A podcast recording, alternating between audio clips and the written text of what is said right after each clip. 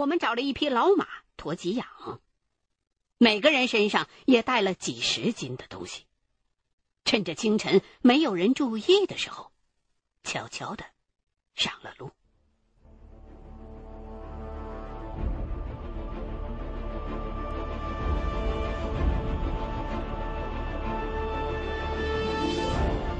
当时的心情，还是颇有几分激动与忐忑的。毕竟前方的目的地是遥远神秘又遍地生金子的阿尔泰山腹地，这又让我多少找回了一些杰克·伦敦小说当中那种冒险者的浪漫豪情。但是我却忘记了，冒险者还另外有个称谓，叫做“亡命之徒”。我们谁也没有料到，去后山的淘金之路，竟然是一段实实在在的亡命之旅。跟这段旅程比起来，之前的那些经历，不过是一些。不起眼的序曲，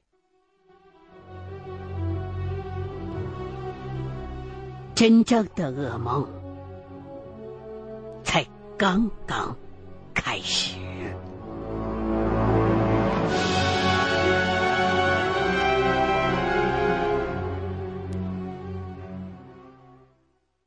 甘肃老头领路，我们几天里翻山过水，进入了。阿尔泰山的腹地，随着地势的抬升，森林的构成逐渐的变化。新疆落叶松、云杉之类俊秀挺拔的树越来越多，莽林如海，不时的可以看到野生鸟兽穿梭其间，生机勃勃，全然一副。原始、自然的景色。内地有名的景区大多是青山秀水或者奇石怪松，看起来犹如水墨国画。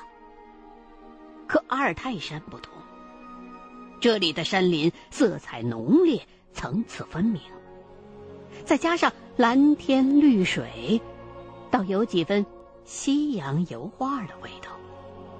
简直已经分不清到底是风景如画还是画如风景了。直到这时，我才意识到，这才是阿尔泰山的真面目，而之前淘金时的所见，不过都是些他的脚趾头而已。风景虽美。我们赶路的过程却并没有因此变得轻松，身上的东西依旧是那么沉，脚下的路依旧是那么难走。我从来都没有走过那么远的路，感觉腿都快折了。要不是有之前一个月的重体力劳动做了个铺垫，恐怕早就支持不住了。人还能硬撑，牲口就不行了。那匹老马因为负重太重，已经累得吐起了白沫。我有些不忍，问要不要停下来让牲口歇歇力呀？牵着马的武建超心肠却硬，拽着缰绳说：“歇什么歇啊？这老家伙不中用了，就是个一次性的东西。到了地方，咱们就杀了吃肉，能顶几天粮食呢。”他这话不假。淘金客每年秋天都是净身出山，什么都不要，只带走金子和钞票。不过看那马的腿都开始打颤了，我真有点怀疑他能不能还再坚持下去。武建超咧咧嘴：“哪儿那么容易死？你心疼牲口，你替他背东西。”走在前头的甘肃老爷子听见了我们俩的对话，回头冲着武建超翻了个白眼儿。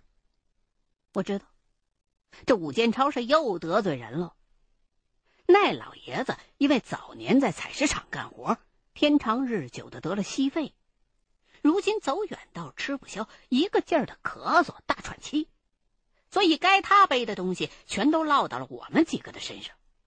武建超刚刚说的什么老东西不中用了，替牲口背东西，在老爷子听来，这是明摆着指桑骂槐呢。我们这一行人继续艰难的前进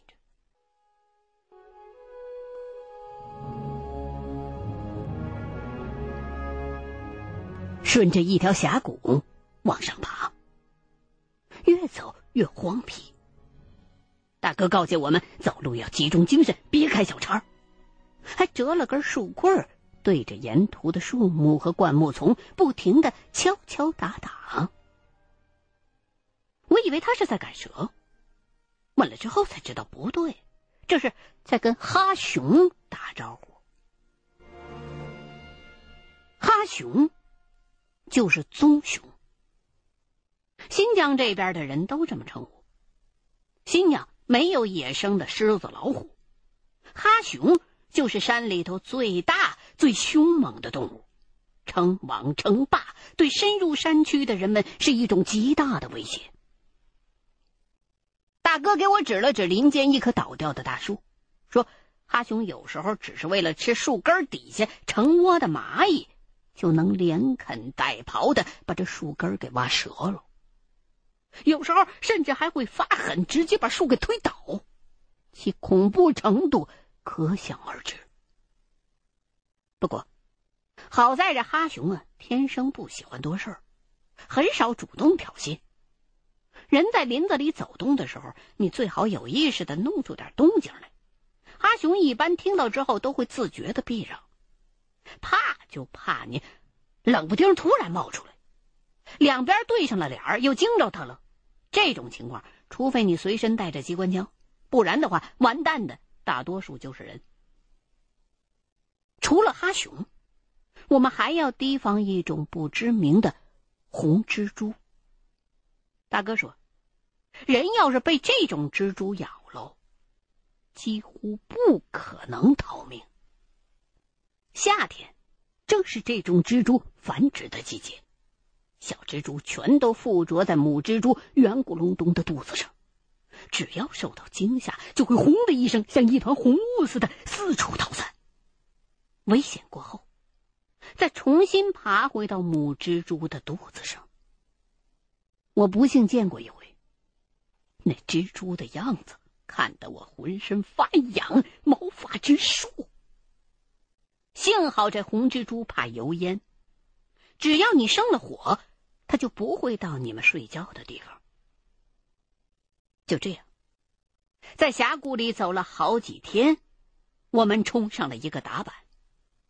打板是维语和蒙古话，意思是高高的山口。和盘山路，又翻过一个小山包之后，视野豁然开朗，眼前出现了一大片地势相对低平的山间牧场，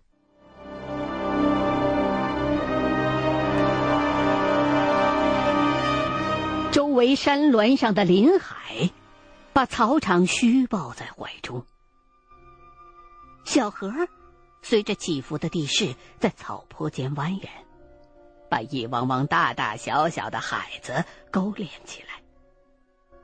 几顶牧民的毡包好像是蘑菇一样点缀在其中，一团团云朵似的羊群，在河湖周围平缓宽阔的草原上慢慢的移动着，炊烟飘渺，流水潺潺。王老爷子呼哧呼哧的拉着风箱，一屁股瘫坐在地上，端详了一下周围的地形，又掐着手指头算了算，到了，这儿应该就是姊妹海，老金厂就在附近。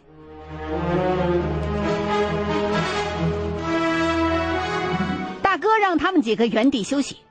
然后带上我，拿上自己的地质老三样和铁锹、淘沙盘，开始金表。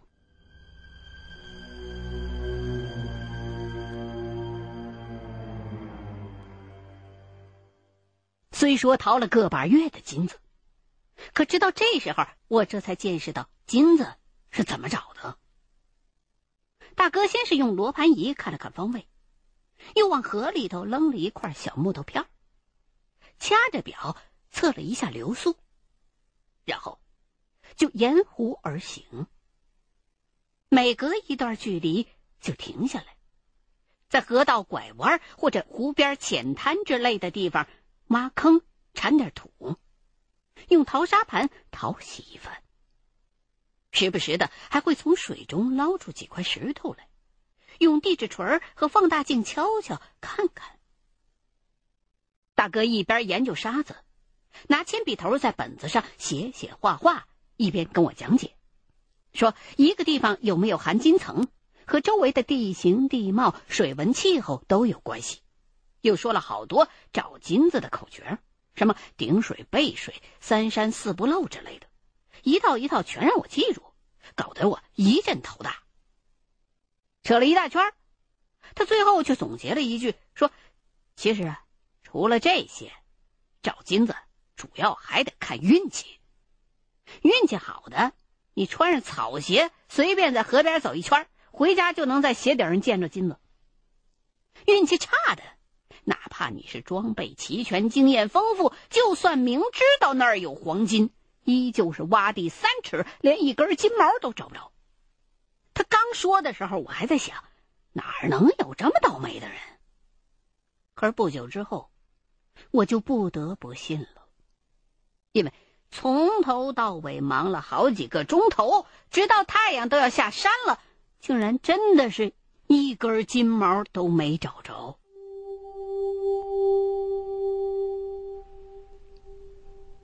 我的心当时就凉了一截儿。问怎么办？该不会是老爷子记错了地方吧？大哥倒不是特别着急，说找金苗又不是在马路上弯腰捡钱，哪儿那么轻松啊？这地方这么大，你今天没找着，你明天接着找不就得了？当天晚上，我们找了一家哈萨克毡包借宿。牧民们经年累月遇不着个生人，见到我们都高兴的很，款待的十分热情。我们盘腿坐在毡房里，当间是烧干牛粪的炉火，几碗咸咸纯纯的奶茶下肚，热气腾腾的羊肉就上了桌。黑红脸庞的哈萨克男主人拿着刀为我们分肉。山里头的羊肉嫩而不膻，肥而不腻。撒撮细盐就能进嘴，吃法简单却鲜美无比。可惜，我们几个人里头只有大哥会说些简单的哈萨克话。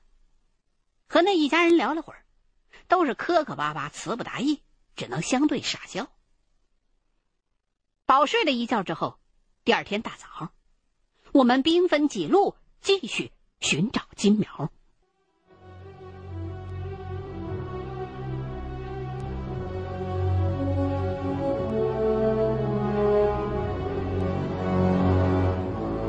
但是，一天下来，就是一无所获。表面上还没人说什么，可是我明白，大伙儿的心肯定都已经悬了起来。第三天依然如此，第四天还是这样，所有的人都开始焦虑。那是一种失去了目标的恐惧。路上虽然辛苦，但是知道我们要去哪儿干什么。可现在都到了地方了，却没有找到老金城，感觉是一下子扑了个空，不知道接下来该怎么办了。五个人的心情都不好，气氛就不知不觉的崩了起来。到了吃晚饭的时候，终于有人最先爆发了。先是武建超。恶声恶气的发了句牢骚，王老爷子呢觉得他是在骂自己，就回了一句，结果两个人就呛上了。武建超嗓门大，王老爷子呢也不弱，官话夹着甘肃土话，把那武建超给骂的插不上嘴去。你个老东西，还不是你把我们诓到这儿来的？武建超嘴上说不过，起身就要去揍人。老头的身子骨可扛不住他那几下铁拳，我赶紧把人摁住，又让赵胜利拽着老爷子别凑过来。大哥呢，却不劝架，而是另外开了个话题儿，说：“咱们这几天一直在河边、湖边转悠，什么都没找着。我在想，这个思路会不会是压根儿就错了？沙金矿其实不光有河流冲积形成的。”还有冰鸡、坡鸡、红鸡很多种类。明天呢，咱们去试试水边以外的地方，说不定啊会有发现。我说那也不对呀，从盛世才买了几台淘金机来看，当年那老金厂的规模应该很大的。虽然几十年过去了，可是咱们怎么连一点痕迹都没看着啊？正说着，大哥却瞪了我一眼。我当时就明白了，眼下这个情形，你多说就是添乱，就把剩下的话又给咽了回去。倒是那家牧民的男主人看我们吵得热闹，凑了过来，对着大哥憨憨一笑，问：“阿里泰，阿里泰。”我虽然不懂哈语，可是也知道阿里泰好像就是金子的意思。武建超和王老爷子也不吵吵了，几个人一起转头看向他。大哥当即狠狠一拍脑门，说：“哎呀，这不昏了头了吗？怎么能因为语言不通就只知道挤着眼睛瞎找呢？忘了问问最了解情况的当地牧民了。”于是大哥就操着半生不熟的哈语，又跟这男主人聊了半天，然后。面露喜色，转头对我们说：“这附近确实出金子，牧民有时候会淘一些到山下去换子弹、电池之类的日用品，只是咱们现在还没找着呢。这牧民大哥答应明天领咱们去看地方。接下来的一天，我算是领教了山区牧民对于时间和距离的概念了。出发之前，他跟我们说不远一会儿就到。”我当时还纳闷来着，心想离这么近，前两天我们怎么会找不着呢？等到真正走起来，我才发现，这所谓的不远，几十公里都不止。也不知道走了多久，我们离开了高山牧场的范围，钻进了一个不起眼的小山沟。两边山崖陡峭，沟底全都是风化落下的岩石，乱草丛生。一条清澈的小河从高处的山间哗哗奔腾而下。又往深处走了一截我们终于看到了牧民们淘金的地方，都忍不住乐了。我第一次知道淘金还能这么懒，这么省事儿。就看那牧民呢，把他自制的溜槽直接安在河道一处比较窄的地方，两边用土石堵上，让水流从槽子上通过去。装好了就不管了，隔上十天半拉月才会来看一眼，取走沉积在槽子里边的沙金。看着牧民从溜槽里边清出积累的金子，数量似乎并不算很多。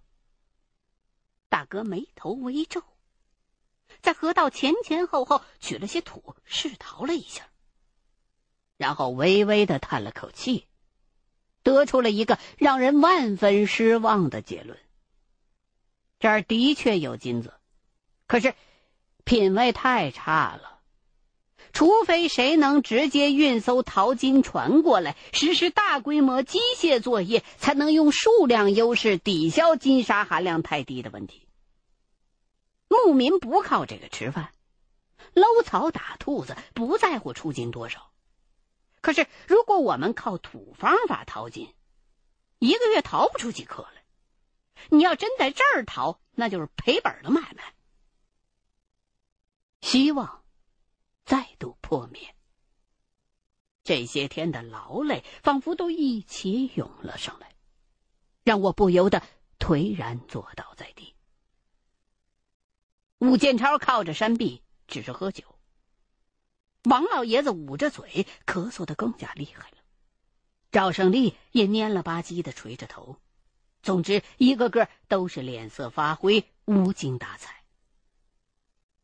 大哥也是难掩失意的表情，可还是在努力的鼓励我们说：“既然河里有金子，就还有希望，不如再往前面走走看，说不定还能找到金苗呢。”王老爷子却哑着嗓子发话了：“不会有啦。”一看就是个长不出大花的山沟沟，这回啊，是老汉我害了你们了，咱没那发财的命啊，真是不该来。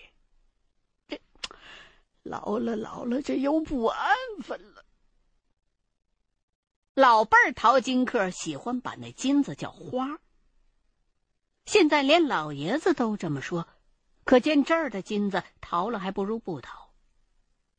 那接下来该怎么办？打道回府？就在这个时候，武建超突然噌的一下蹦了起来。我一看，心说不好，难不成他昨天没打成老爷子，今天要补回来？也跟着站了起来，叫他别乱动。却没想到，他根本就没搭理我，而是指了指自己身旁的山壁，把耳朵贴在了上头。然后一脸紧张的对我们说：“快听，有声音！”大伙纳闷啊，学着他的样子爬上去听。一听之下，发现果然有若隐若现、隆隆的轰鸣声正从石壁里传出来。那轰鸣声非常的轻。可这时候，在我们的耳中却无异于一个惊雷，只因为这声音太熟悉了。我们前些天才刚刚听过，是山洪。